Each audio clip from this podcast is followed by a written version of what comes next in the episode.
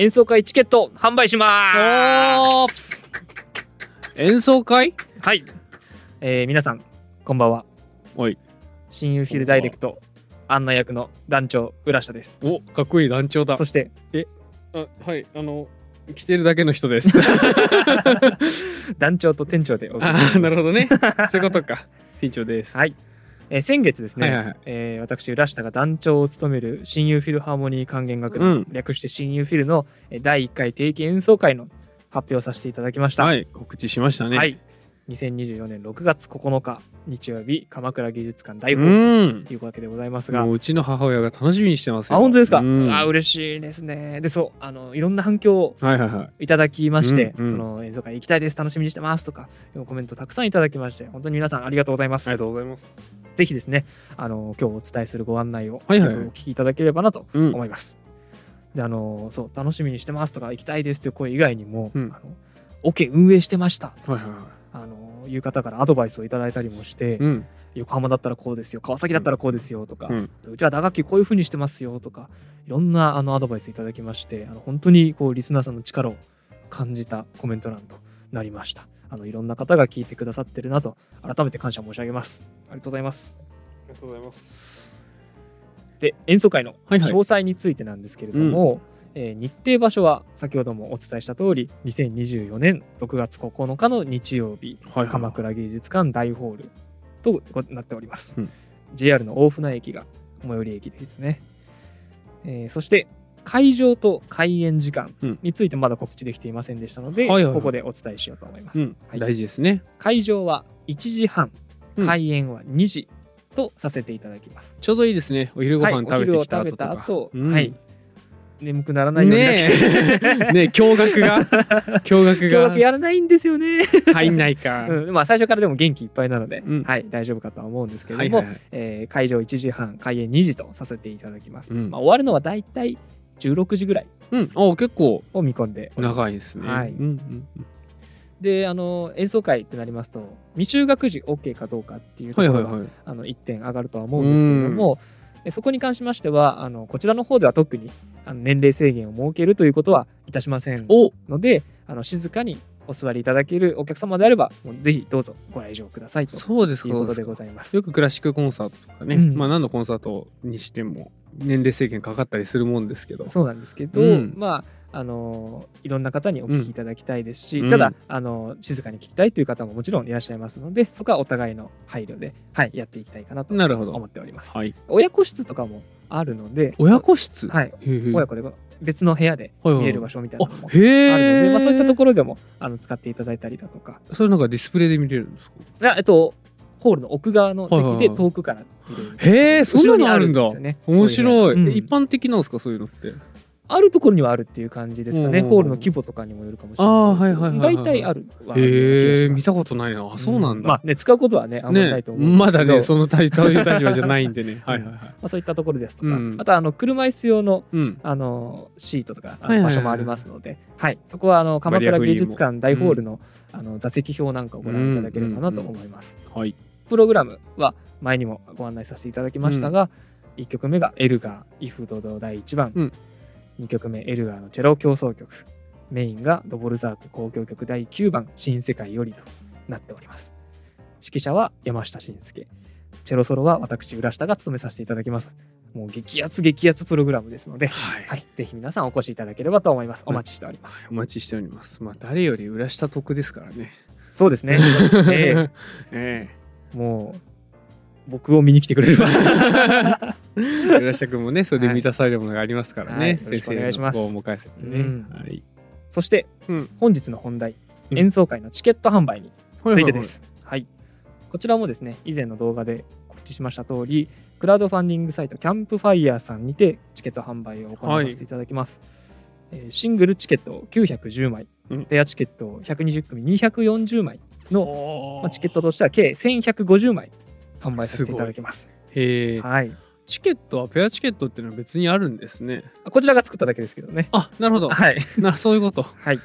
で、チケット代は1枚1500円うんとなっておりまして、はいはいはいペアチケットはトータルで300円ぐらいうんあ安く、あそうなんだ2枚分買えるようになっております。はい。で、あのチケット1500枚、まあ、高いか安いか人それぞれだと思うんですけれども、やっぱりアマオ系のチケットで言えばちょっとね取ってる方かなとも思いつつ、うん。ただやはりこの値段では今後の運営が、うん。えー厳しいということもありまして、でどうしてキャンプファイヤーさんでうん。あのチケット販売を行うかというとそこで同時に寄付も募りたいとはいうことでございまして、えーチケット代にですね寄付額をお乗せして販売したいと思っております、はいはい。はい、えー寄付額は1000円5000円1万円の3種類うん。ご用意させていただきました。これらの寄付額が載ったチケットを、えーそれぞれ販売するという形になります、なるほど。えーシングルチケットペアチケットにそれぞれ載っているとうん。いうことですね、スーパーの手前取りじゃないんですけど、うん。余裕のある方は額が高い方からのご購入をお願いいたします。スーパーの手前取りとは確かに違いましたね。なるほど。いはい。やまあね、それはあって困るもんじゃないという。か、よろしくお願いいたします。ありがたい限りですから、はい。ぜひぜひよろしくお願いします。であの、まあ、購入いただいてうん。リターン品っていうのものがうん。こちらありまして、えチケットかっこ物理ですね。うん。物理チケットと、あとは段のステッカーを作らさせていただきました、はいはいはいはい。はいこのロゴが入ったステッカーですね、うんうん。こちらとあとは感謝状を封入させてはいただきますので、よろしくお願いいたします。うん。あのなるだけこの場でそのクラウドファンディング上で売り切りたいとうん、考えております、だね。もう売り切れたら万万歳でございます。あの客席と僕の胃の穴を埋めるつもりで 皆さん何卒よろしくお願いいたしますもう空いてるんです、ね。もう空いてるんだね。はいちょっと痩せてきましたそうですね。本当に心配なんで、うんうんよろしくお願いしますもうレフ板みたいになってますからね。僕がね、うんあなたがね当ててほしいんだけどね 僕がレフ板になってますそうそうそう。あの気になることとか疑問などございましたらですね、えー親友 .fil.gmail.com 親友 .fil.gmail.com 親友は shinu.phil ですね。こちらのメールアドレスまでお問い合わせいただければと思います。はいよろしくお願いしうん。ます。よろしくお願いします。そしてそして、本日僕も、そして黒川くんもうん。着ております。このはい T シャツ。さっきもらいました。はい。いいですね。やっぱりかわいいですねかわいいです。この T シャツも合わせて販売をいたします。うん。まあ T シャツを買って応援という形で T シャツ単体で販売しますのであのチケットも T シャツも欲しいという方は、えーそれぞれのプランをご購入いただいて、例えば当日はいけないけど T シャツだけ欲しいとかあとは T シャツ単体とかそ T シャツだけ欲しいという方はそちらをご購入いただければと思います。クラシックコンサートっぽくないですね。ライブグッズみたいなね。ね。そんな感じがしますね。すうん。ね。別に、まあ、クラシックのコンサートなんかルールとかうん。難しそうな感じはあるかとは思うんですけどイメージね。う、うんん。襟付きじゃなきゃいけないのとかね、あるかと思うんですけど別にこれを着てあの着ていただいてももちろん構いませんし襟付きである必要はないですからそうね。なんだ。うん、それ助かります。はいぜひぜひご購入ください。はい。でただ、えー当日も行けない T シャツも別にいらないでもただ応援したいという方がもしいらっしゃった場合、そうした方向けにあの選択できるプランの中にですねただただお金を送るというプランを ご用意いたしましたので、まあまあね、はいそういうのも必要ですよ。あの沖の住むまで任意の数ご購入いただければと思います。どういう頼み方？まあ、うんぜひ T シャツとかあのチケットを買っていただければと思います。今殴ってくれるの手前につくやつだからね。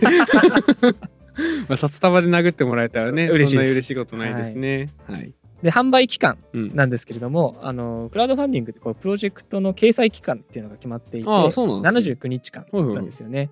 で販売期間を11月末までうんにしようと思っていたので、えそこから79日遡ってみると9月13日でこちょうどこの日まあなんとなくですけど対案だったので いいかなと思って。なるほど。はい結構気にするんですよね、そういうのね。なんか別に対案以外気にしないけど対案だけ気にするってことはあるよね。うんあまあ、ぶ仏滅じゃなかったらいいあ。かとか、うんまあ、そのぐらいで、トン引きじゃなかったらとかね。はいはいはい。えーなので販売期間は9月13日の水曜日から11月30日までうん。となっております。9なるほど月13日からですね。この動画が上がるのはいつ頃だろうね。だいたい8月の半ばかそれぐらいかと思うんで、1ヶ月ちょっとぐらい、1ヶ月弱ぐらいは、ね。うん。期間があるかとは思いますが、まあなんか、浦下君のツイッターのアカウントとかでまた広報する感じだよね。そうですね、そのキャンプファイヤーさんのプロジェクトのリンクが必要になると思いますので、そのプロジェクト公開日になりましたら、そのツイッターであるとか、うん僕の個人チャンネル、そしてこの動画の概要欄もまた更新して、コメント欄等々も使ってですね、とにかく皆様に届くようにお知らせをいたします。はい、本日一番お伝えしたいことはもう、9月13日から11月30日までチケットを販売してますので、えーぜひ皆様ご購入ご支援のほどよろしくお願いいたします。よろしくお願いいたします。はい、はいはい。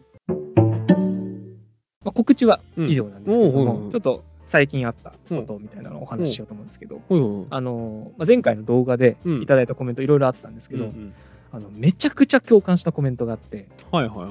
あのホールを抑える時のこれもまたイニアナ案件なんですけど、へえ、みんな胃に穴開けてんす開ね。けてんすよやっぱり。はいはいはいかわいそうに。で僕もね抽選が怖い怖いって話してたじずっゃないですか、と言ってたしね。1年とかうん1年半前からそのその月のカレンダーの中からこの日がいいなっていうのを思ってこう抽選に参加する,、うんうんするわけ。ですよね。うんで、まあ、大体こう月の初めとかうんうん。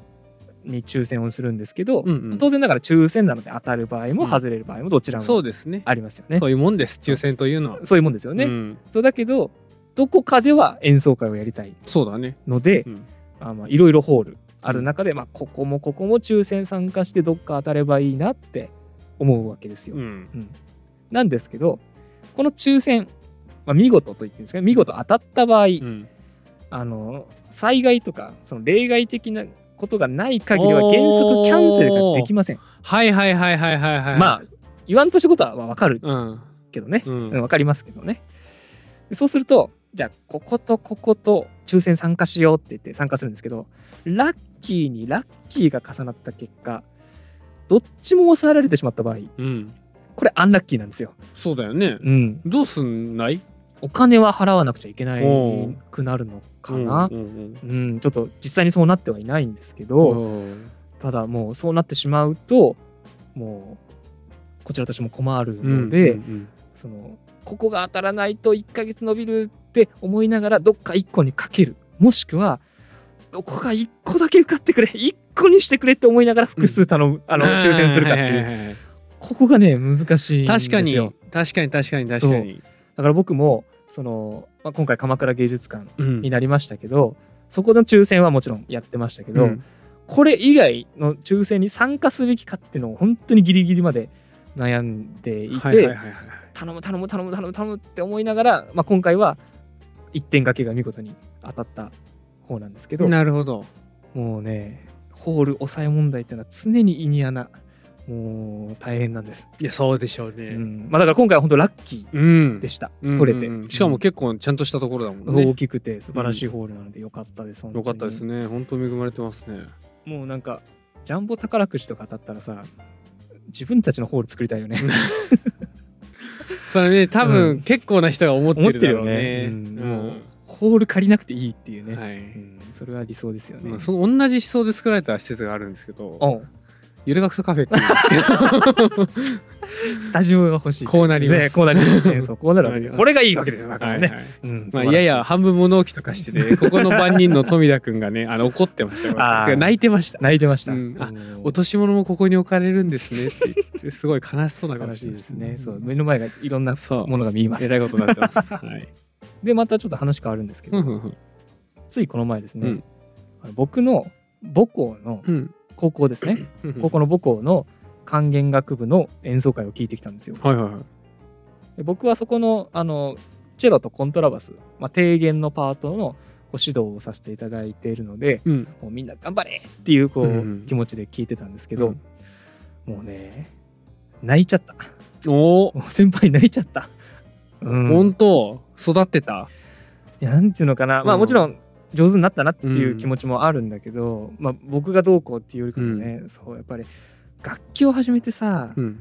1年2年でシンフォニー交響曲とか商品とかバンバンやっちゃうってうん。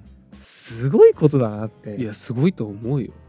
まあ、僕がねその当人だった頃っていうのはそんなことはもうわからない、だけど後から考えれば本当ににその凄さがうん。わかる、すごいよ。うん。だってやってない人間からしたらもう未知だもん。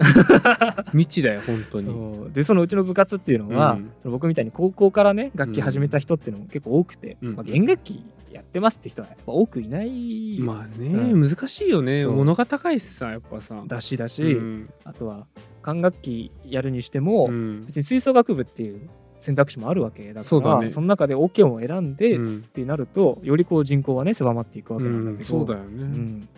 からその高校から楽器始めたばっかりでそのまだ扱いも慣れてない音階練習もおぼつかないみたいな頃から、じゃあ次の演奏会これねって言ってパッとこう楽楽譜を渡されて、それが交響曲だったり例えば僕だったら「威風堂々」とか「新世界より」だったうんうんりするわけよね。でそれをこうやろうっていうふうにもう別にできないとかそういうことじゃない。やろうっていうふうにこうめちゃくちゃ頑張ってでその濃い時間の結晶みたいなものをその本番一回きりにぶつけてるっていう、その状況がもう見てて聞いてて、うん。感動して泣いちゃった。自分がね苦労してきた分ね、そう、うん。うわ頑張ったんだなと思って、うん。その人たちの苦労も忍ばれるもんな、うん。でその演奏会でうん。何の曲やってたか。おう「新世界」やってたのよ。これはこれは。もうね1音目聞いた時から鳥肌立っちゃって、あもう嬉しかったのもあったし、うんうんうん。うん。二楽章のねうん。家路のメロディー「タラララララ」もうなんか僕もこう古巣に帰ってきたような、ね、気持ちがなおさら。そうまあ間違いなくそうだもんね。そう強くっなったりだとか、はいはいはいあとね4楽章とかは僕が普段聴いたりだとか、うん。自分たちでやってるテンポよりは少し速くてその演奏がねすごく緊張感ある感じだったのね。でこの演奏会で3年生は引退するんですよ。うん。うん。だからもうなんかテンポも速くてなんかあ終わっちゃう 終わっちゃうっていうような気持ちになって。はいはいはいでこのラジオでもさ「うん。新世界より」の解説の回で、うん。えっと最後の一番最後の音ね、うん。4楽章の一番最後の音はジャンって切る弦楽器の人たち、まあ、管楽器もいるけどあとはパーンと伸ばしてだんだん減衰させていく人たちと分かれるっていう話もしたんだけどね。もうその伸ばす音もう終わってほしくなかったこれの名残惜しい。そうこの音が切れて指揮棒が降りたらもう終わりだから、うん。だからね本当にまあ頑張ったねって思いとう寂しいって思いとうん。なんかいろいろあってね泣いてしまいましたね。いやいい時間過ごしてきましたうねん。まあきっとねあの引退する3年生、うん。当事者の方たちももっとそうね思っていたことだろうけど。だからもう自分の時のこともいろいろ思い出しちゃった。うん、こうチェロを始めてうん。最初に演奏会の舞台に立った時の緊張感もそうだし、はいはい。今みたいにこれで終わっちゃうっていう時の舞台の緊張感。僕だったら、えーチャイコフスキー交響曲第6番悲壮だったわけなんだけども、うんうんあれも暗い明るいの方面は違うんだけどチェロとコントラバスがスーッともうなくなっていくまで本当に息絶えるように減衰して終わっていく曲なのね、だから終わりたくないけどうん。終わらせていかなきゃいけない、こう後引かされるような感じみたいなのもあったりとかね、後ろ髪引かれる感じね。そう。そっかそっか。あとはね僕2年生の演奏会が一番泣いたんですよ、ほう2年生。要は3年生を送る会そうですそうです、送るタイイミングの時に、はいはいはい僕はそのだからチェロの先輩っていうのはうん。いなかったんですよ。いなかったっていうかその僕が1年生の時の3年生の人しかいなくて、うんうんそうすると夏に引退しちゃうからそうだねもういないもんね。もうほぼいなかったんですよ、うんうんだから最初の音階 1, オクターブぐらいの音階練習だけ習ってあとは頑張れみたいなうん感じだったんですよ。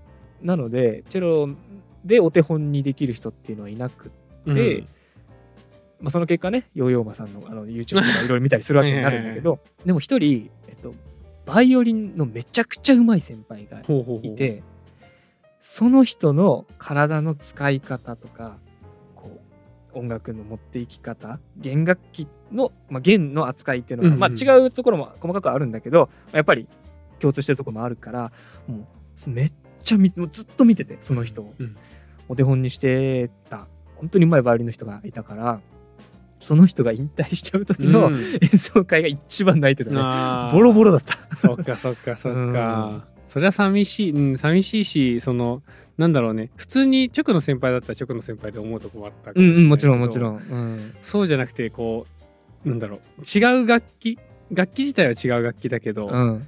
そこにつながりを見出せた喜びも一緒に記憶されてるから、うん、余計気になっちゃうよね。そうなんだよ、うんうんうんでそれで一個覚えてるのが、はいはいはい。えっ、とだから3年生すぐ引退して、じゃあ次の演奏会で「威風堂々と知事会やります」って言われて楽譜渡されて練習するんですよ、で新世界よりうのん。三楽章の途中にほう「タラララララララ」っていう、まあ、チェロの旋律がうん。一瞬渡ってきてでそこが、まあ、リズムが取るのも難しかったのと、うん。まあ、あんまりまだうまくあ扱いもできてないっていうところであんまり弾けてなくって難しかったんだけどそこのこうクレッシェンドしてクレッシェンドしてっていうのがうん。すごくうまくはまった時が一回あっはいはいはい。あって指揮者の先輩と学生式でやってたからうちの部活は指揮者の先輩とあとそのバイオリンのめっちゃうまい先輩がうん「浦下今のいいね」ってお言ってくれたことがおあってめっちゃ嬉しかったのね。そうだろうね、うん。尊敬してる人たちからね。そう。でやっぱ2年生もいないから、うんでも1年生だからっていうふうに言うわけにもいかないじゃんか。そう。だ音楽としてはバイオリンパートはバイオリンのパートのことをやってるしチェロパートはチェロパートのことをしっかりやらないといけないから、うん。あこれでできたんだっていう嬉しさもあったりとかして、その先輩が求めてるチェロパートってなんだろうとかねいろんなこと考えたりとかして。真面目だな。真面目だ。だからねうそれで寂しくてね、はいはい。2年生の時泣いたなとかねそうか。思ってたんですよ。今と今はその人とやり取りしたりしてんの？オケ乗ってくれてるのよ。おー素晴らしいね。もまた一緒にできるんだ。泣けるそれだけで。また一緒にできるんだ。よかったね。あの、うん。バイオリンのトップでまた座っていただいてるんですけすど、ごいすごい、うん。はい、でバイオリンのトップに座っていただいてるってことは、何ができるかっていうと、うん。二楽章。新世界の二楽章の後半で、うん。バイオリントップの1本。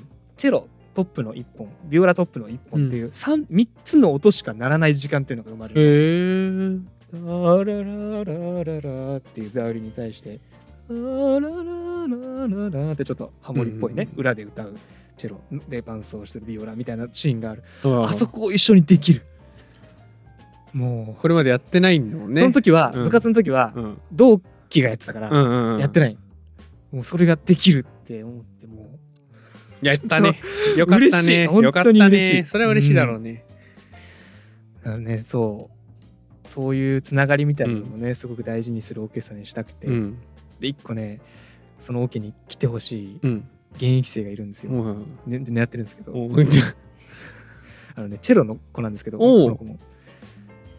部活に指導行った時に、うん。その子が言ってたのが「いやあの私ねチェロを3年で辞めれる気がしないんですよ」いや山下先生だったらこここうするだろうなとか友達と話すんですようん。って言ってる子がいてなんか俺と似たような 言ってるやつがいるなと思って。あのなんかうすうす思ってたけど、うん。山下先生がそういう人作る、うん。作りがちなんじゃない？そう。なんかすげえ同じ匂いを、ねそうだよね。そういう先生なんだな。そう。なるほどな。ぜひ来てほしいなーっていう、ね。はいはいですよね。思ってるんですよ。うあその OK も加入の年齢制限とかないんですか？ないです、うん。あのー今高校生からうん。